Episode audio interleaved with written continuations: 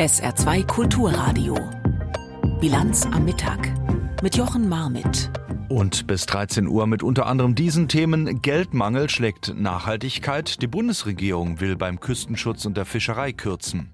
Geheimtreffen und Masterplan Migration, Reaktionen dazu aus dem Saarland und die verstärkte Forderung nach einem Verbot der AfD. Und verbotene Liebe? Berlins Bürgermeister bezieht Stellung zu seiner Beziehung zur Bildungssenatorin. Herzlich willkommen. In medias res. Der Haushaltsausschuss im Bundestag beschäftigt sich heute weiter mit dem Finanzplan für das Jahr 2024. Ein Teil des Gesetzpaketes ist auch Sparmaßnahmen beim Küstenschutz und in der Fischerei umzusetzen. Nun könnte man denken, okay, um den Bereich nachhaltiger zu gestalten, wird die bisherige Handhabe in diesen Bereichen nicht mehr so unterstützt wie in den vergangenen Jahrzehnten. Aber es sieht eigentlich genau andersherum aus.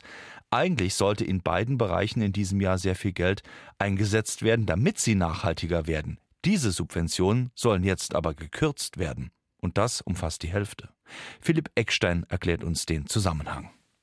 Eine der geplanten Sparmaßnahmen beim Haushalt 2024 beschreibt Regierungssprecher Hebestreit so. Die Einnahmen aus den Offshore-Ausschreibungen im Jahre 2023 werden breiter verwendet. Breiter verwendet bedeutet, es soll beim Meeresnaturschutz und bei den Fischern gespart werden.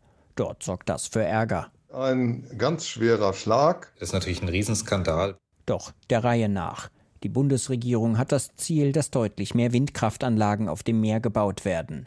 2022 sagte Wirtschaftsminister Habeck dazu, mit dem Wind auf See gesetzt würden die Ausbauziele offshore auf 30 Gigawatt 2030 und dann 70 Gigawatt 2045 festgeschrieben und hochgeschrieben. Teil des Gesetzes ist auch, wenn Gebiete für Offshore-Windparks versteigert werden, muss ein Teil der Erlöse für den Meeresnaturschutz und für die umweltschonende Fischerei genutzt werden, und zwar jeweils 5 Prozent. Die Versteigerungen 2023 waren dann ein großer Erfolg. Mehr als 13 Milliarden Euro nahm der Bund ein. Und damit müssen laut Gesetz für den Meeresnaturschutz und die Fischerei jeweils 670 Millionen Euro eingesetzt werden. Wir wollen mit den Mitteln den Fischereisektor langfristig dabei unterstützen, die deutsche Fischerei noch nachhaltiger zu gestalten und sich zukunftsfest aufzustellen. Erklärte dazu Ende November Michael Haug, Sprecher im Landwirtschaftsministerium, das die Fischereigelder verwaltet. Die ähm, Verwendung der Mittel ist gesetzlich geregelt, also die sind zweckgebunden. Das betonte im November auch das Umweltministerium und kündigte an, seinen Anteil, ebenfalls 670 Millionen Euro, für den Meeresschutz zu nutzen. Schließlich sei der Bau der Windkraftanlagen ein Eingriff in die Natur. Doch jetzt plant die Bundesregierung bei beiden Töpfen zu kürzen.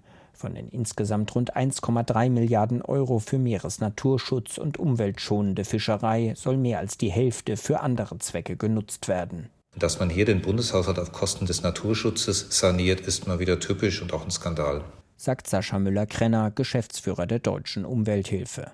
Vor allem bei der Fischerei fallen die Kürzungen drastisch aus. Nachdem die Regierung vergangene Woche bei den Agrarsubventionen auf die Bauern zugegangen ist, wurde bei den Fischern sogar noch mehr gekürzt. Von den ursprünglich 670 Millionen Euro bleiben gerade noch 109 Millionen Euro übrig. Die Wahrnehmung im Fischereisektor ist, sagt Peter Breckling, Geschäftsführer beim Verband der deutschen Kutter- und Küstenfischer, dass äh, wir jetzt das Bauernopfer sind sozusagen, um Mittel frei zu machen, die Kürzungen bei den Bauern etwas zu reduzieren. In Offshore-Windparks darf nicht gefischt werden. Immer mehr Fangflächen gehen deshalb verloren, sagt Brecking. Das Geld, das jetzt noch vorgesehen ist, das ist kein angemessener Ausgleich für das, was die deutsche Fischerei in der Nordsee und in der Ostsee verliert. Bleibt noch die Frage, ist eine rückwirkende Änderung der Zweckbindung der Offshore-Versteigerungserlöse rechtlich überhaupt zulässig? Ein Sprecher des Wirtschaftsministeriums sagt dazu, die geplante Änderung sei intensiv geprüft worden und das Ministerium habe eine rechtlich mögliche Gesetzesänderung formuliert. Das letzte Wort hat jetzt der Bundestag. Also zusammengefasst, bei der Förderung nachhaltiger Fischerei wird gespart, damit der Protest der Bauern abgedämpft wird. Alles hängt auch beim Haushalt der Bundesrepublik Deutschland eben dann doch mit allem zusammen. Heute trifft sich übrigens in Sachen Bauernproteste auch Olaf Scholz in Cottbus mit Vertretern des Bauernverbandes. Damit sind wir in Berlin. Tagelang hat er dort geschwiegen. Nun hat sich der Berliner Bürgermeister Kai Wegner öffentlich zu seiner Beziehung mit Bildungssenatorin Katharina Günther Wünsch geäußert. Am Abend hat er das getan. Dabei gab es von ihm eine klare Botschaft und ein Das geht in Berlin. Wobei das dann insgesamt nach Schluss jetzt mit der Diskussion klingt. Sabine Müller war dabei. Der Saal in Spandau ist brechend voll, aber als der regierende Bürgermeister anfängt zu reden, hören zunächst längst nicht alle zu. Ruhig wird es erst, als Kai Wegner nach der üblichen Danksagungsarie und ein paar Floskeln zu Herausforderungen und Chancen Berlins mit amüsiertem Lächeln ankündigt, jetzt über den Elefanten im Raum zu sprechen. Was ist eigentlich passiert? Zwei Menschen haben sich ineinander verliebt. Und sich entschieden, eine Beziehung einzugehen, sagt Wegner über den einsetzenden lauten Applaus und einzelne Bravo-Rufe. Dies hätten sie öffentlich gemacht, weil sie auch dienstlich miteinander zu tun hätten, erklärt er weiter. Das ist eine rein persönliche Sache. Nach reiflicher Überlegung haben wir uns auch gesagt, das geht. Das geht in Berlin und das geht in Berlin im Jahr 2024. Das klang so, als gehe es hier um eine gesellschaftlich-moralische Frage. Dabei stehen gerade andere Dinge im Mittelpunkt der Debatte.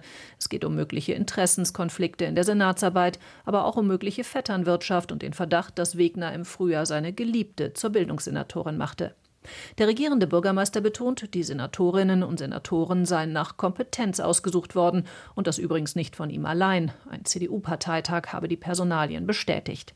Katharina Günther Wünsch sei eine absolute Expertin in der Bildungspolitik. Wir haben die beste Bildungssenatorin am Start, die Berlin seit vielen, vielen Jahren hatte. Gut sechs Minuten lang spricht Wegner über die Beziehung und das Drumherum, wirkt dabei entspannt und macht sich mehrfach über die Medienberichterstattung lustig. Die Möglichkeit von Interessenskonflikten im Senat, wenn es etwa um die Vergabe oder Kürzung von Haushaltsgeldern geht oder die Entlassung einer Senatorin, spielt er herunter.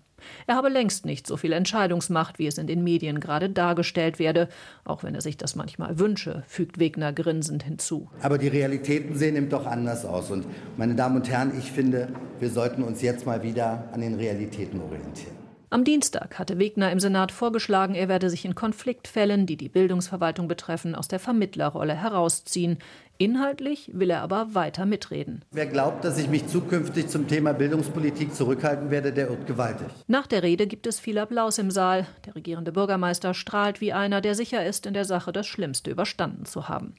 Die Reaktionen an der Basis sind allerdings gemischt. Neben viel Zustimmung gibt es auch kritische Stimmen. Ja, wo die Liebe hinfällt. Jeder so, wie es ihm gut tut. Ich finde da gar nichts kritisch dran. Haben viele Leute vielleicht nicht erwartet, aber ich habe mich auch schon verliebt, wo Leute es nicht erwartet haben. Von daher, warum sollte es ein regierender Bürgermeister nicht auch dürfen? Es gibt viele Stimmen auch in der CDU, die ein gewisses Problem in der Abhängigkeit, im Dienstabhängigkeitsverhältnis sehen. Anders als Wegner gab sich Katharina Günther Wünsch bei ihrem ersten öffentlichen Auftritt seit Bekanntwerden der Beziehung übrigens wortkarg. Beim Besuch einer Schule am Mittwoch sagte sie laut Medienberichten auf Nachfrage nur, unser Vorgehen wurde im Senat jetzt so beschlossen. Ich glaube, damit ist alles geklärt. Berlin ist im Berlin. Sie hören die Bilanz am Mittag auf SA2 Kulturradio. Das Potsdamer Geheimtreffen mit AfD-Beteiligung, bei dem Pläne zur Vertreibung von Millionen Menschen diskutiert worden sein sollen, sorgt parteiübergreifend für Empörung. Bundeskanzler Olaf Scholz schrieb auf der Plattform X, Zitat, wer sich gegen unsere freiheitliche demokratische Grundordnung richtet, ist ein Fall für unseren Verfassungsschutz und die Justiz. Das wir aus der Geschichte lernen, ist kein bloßes Lippenbekenntnis, betonte Scholz. Für unseren Hauptstadtkorrespondenten Max Bauer ist nun auch nachweislich eine Grenze überschritten. Hier sein Kommentar. Eine Villa am See bei Potsdam. Die Gäste rechtsextreme Ideologen, bürgerliche Unternehmer, ein Bismarck-Nachfahre und einige AfD-Politiker. Es wird vornehm gespeist und es werden Vorträge gehalten. Ein Redner ist Vordenker der rechtsextremen identitären Bewegung. Er stellt einen Masterplan vor. Asylbewerber, Ausländer mit Bleiberecht und auch nicht assimilierte deutsche Staatsbürger sollen das Land verlassen müssen.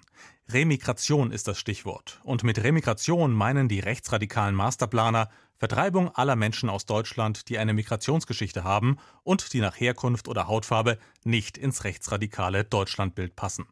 Das Recherchemedium Korrektiv hat das Treffen aufgedeckt und die Recherchen sind erschreckend.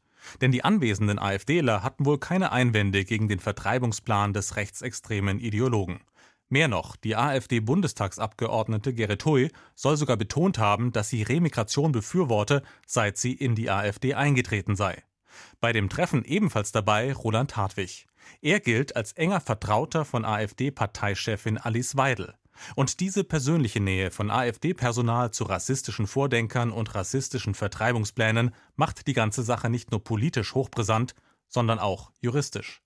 Denn wenn es doch in naher Zukunft zu einem AfD-Verbotsverfahren in Karlsruhe kommen sollte, dann könnten solche Treffen wie in der Potsdamer Villa am See den Ausschlag geben für ein Verbot der AfD. Zwei Dinge verlangt das Bundesverfassungsgericht für ein Parteienverbot. Einmal verfassungsfeindliche Ziele. Das heißt, eine Partei muss anstreben, die freiheitlich-demokratische Grundordnung zu beeinträchtigen oder zu beseitigen. Und dann ein planvoll aktives Handeln von Parteimitgliedern oder Parteianhängern, um die verfassungsfeindlichen Ziele zu erreichen. Dabei muss es zumindest möglich erscheinen, dass dieses Handeln zum Erfolg führt. Bei der NPD, die 2017 nicht verboten wurde, hatte Karlsruhe die tatsächliche Gefährlichkeit der Partei verneint. Politisch zu unbedeutend sei die NPD, so die Richterinnen und Richter. Für die AfD, die in diesem Jahr Landtagswahlen gewinnen könnte, gilt das nicht. Das Problem bei einem möglichen AfD-Verbot liegt woanders. Anders als bei der NPD stehen die verfassungsfeindlichen Ziele der AfD nicht im Parteiprogramm, sondern werden auf andere Weise in die politische Öffentlichkeit getragen.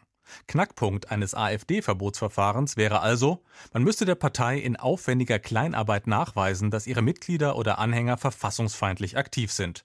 Ein enger Vertrauter der Parteichefin, der sich in vertrautem Rahmen mit einem der führenden Rechtsextremisten Europas trifft und dann noch mit ihm rassistische Vertreibungspläne bespricht, die die Grund- und Menschenrechte von Hunderttausenden oder gar Millionen Menschen verletzen würden, das wäre auf jeden Fall ein verfassungsrechtlich schwerwiegender Beweis für die Verfassungsfeindlichkeit der AfD. Nach diesem Treffen von Potsdam müsste dem letzten klar sein, wann, wenn nicht jetzt, ist der richtige Zeitpunkt für einen Verbotsantrag gegen die AfD in Karlsruhe. Der Schutz unserer Verfassungsordnung vor der AfD, deren Mitglieder und Anhänger im bürgerlichen Gewand brandgefährlichen Rassismus betreiben, darf den richtigen Moment nicht verpassen. Die Meinung von Max Bauer zu einem möglichen Verbotsverfahren in Sachen AfD. Reaktionen aus der Politik gab es auch im Saarland, nachdem das Treffen offengelegt worden war gestern. Kritik eigentlich aus allen Parteien. Und wie sieht das bei der saarländischen AfD aus? Jannik Böffel aus der SR Landespolitikredaktion hat nachgefragt. So beim Landesvorsitzenden Carsten Becker. Der hat betont, es sei niemand aus dem Saarland bei dem Treffen dabei gewesen und er sieht in der Berichterstattung über dieses Treffen eine Kampagne, um der AfD zu schaden. Das sei eine vermeintliche Sensationsgeschichte, die am Ende ein Rohrkrepierer sei. All das, diese Berichterstattung finde nur statt, weil die AfD in den Umfragen so gut dastehe.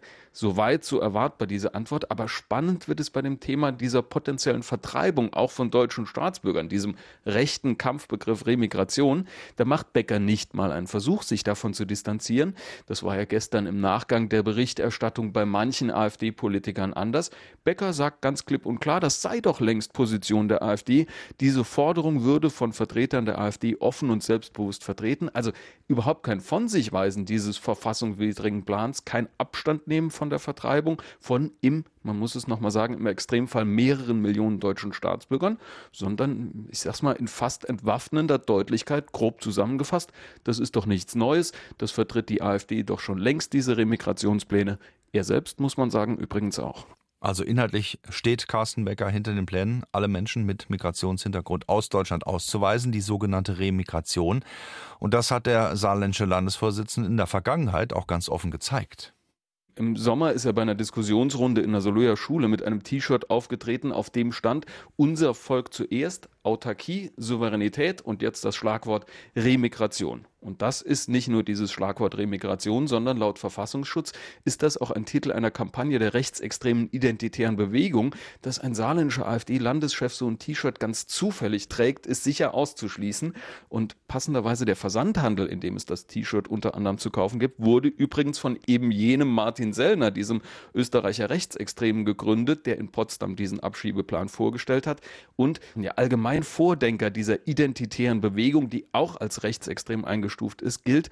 Und auch bei der jungen Alternative im Saarland, da schließt sich wieder ein bisschen der Kreis, scheint er ein gutes Standing zu haben. Die haben nämlich unlängst unter den Neumitgliedern ein Buch von diesem Martin Söllner verlost. Also vielleicht überspitzt gesagt hat Carsten Becker in dem Punkt, den er macht, gar nicht Unrecht mit Blick auf diese Korrektivberichte, nämlich, dass diese Pläne, diese rechtsextremen Gedankenspiele und im Prinzip sind es ja fast Umsturzfantasien, gar nichts Neues bei der AfD sind, sondern längst weit verbreitet. Janek Böffel über die Reaktion der, des saarländischen AfD-Landesvorsitzenden Carsten Becker zu den Medienbericht über ein Geheimtreffen von Vertretern der AfD mit Rechtsextremen. Sie hören die Bilanz am Mittag hier auf SA2 Kulturradio. Es gab noch einen Neujahrsempfang. Darüber wollen wir natürlich auch äh, berichten, und zwar der saarländischen Ministerpräsidentin. Ein Thema nach weiteren Nachrichten des Tages und die hat jetzt Sarah Sassou. In Cottbus ist das bisher größte ICE-Instandhaltungswerk der Deutschen Bahn in Betrieb gegangen. Bundeskanzler Scholz nahm am Vormittag an der Eröffnung teil. Den Kanzlerbesuch nahmen Landwirte zum Anlass, erneut gegen Subventionskürzungen zu protestieren. Scholz hatte zugesagt, sich am Mittag mit dem Brandenburger Bauernpräsidenten Wendorf zu treffen.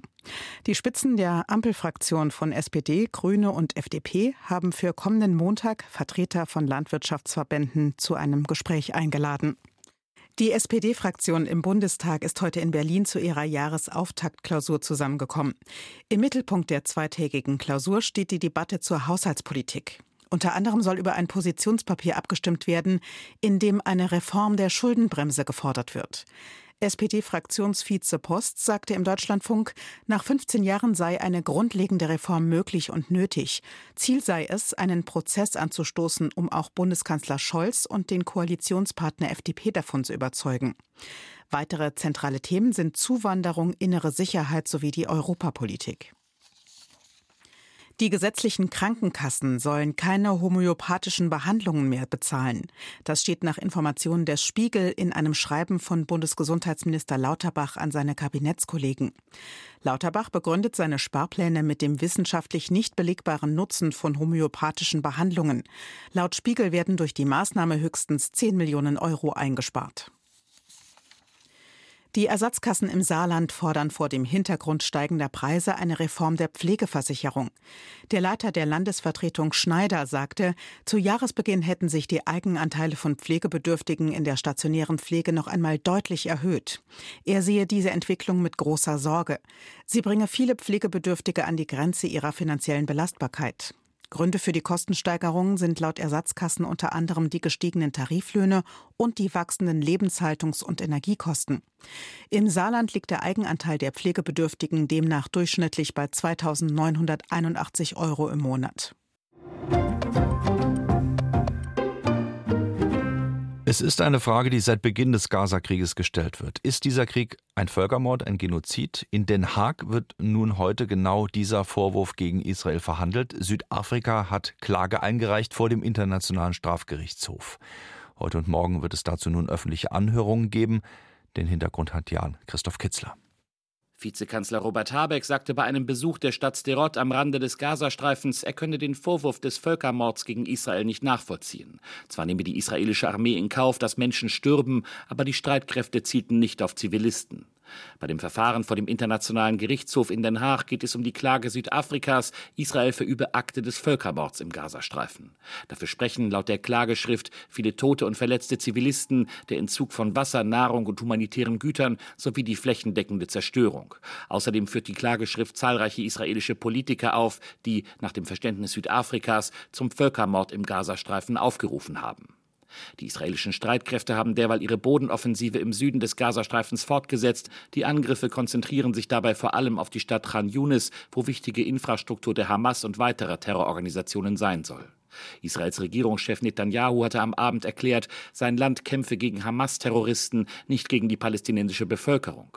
Nach Angaben des von der Hamas kontrollierten Gesundheitsministeriums im Gazastreifen sind im Krieg inzwischen mehr als 23.000 Menschen getötet worden. Darunter sollen rund 70 Prozent Frauen und Minderjährige sein. Die Zahlen werden unter anderem von den Vereinten Nationen übernommen. Damit zum Vorwahlkampf der US-Republikaner. Es lief nun die letzte TV-Debatte zu den republikanischen Vorwahlen. Zwei Personen waren anwesend, natürlich nicht der Ex-Präsident Donald Trump. Der hat Nikki Haley und Ron DeSantis einfach beim Zanken zugeschaut und präsentierte sich selbst bei Fox News. Das Solo für Trump geht also weiter mit Nebenschauplatz. Ralf Borchardt hat beides gesehen.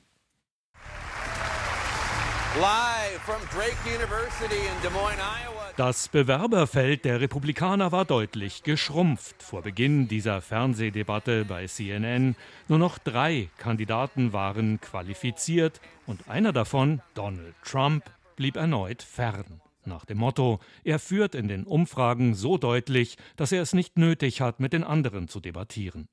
Durchschnittswert aus den jüngsten Umfragen an der republikanischen Parteibasis laut Website Real Clear Politics.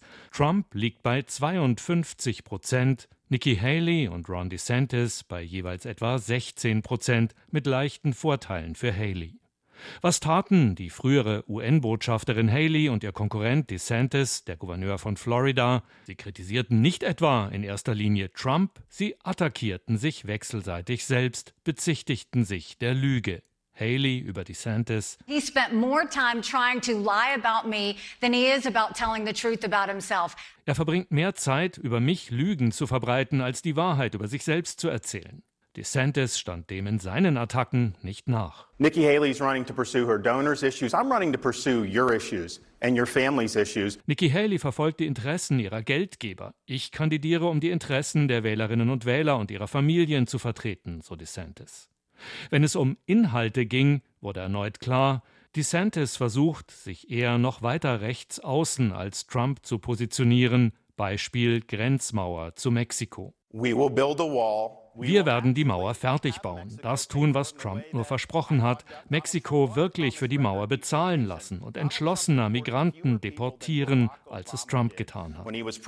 Haley dagegen gibt sich eher moderat, Beispiel Ukraine-Hilfen. Sie spricht sich dafür aus. Es geht darum, Krieg zu verhindern. Es ging immer darum, weitere Aggressionen Russlands zu verhindern.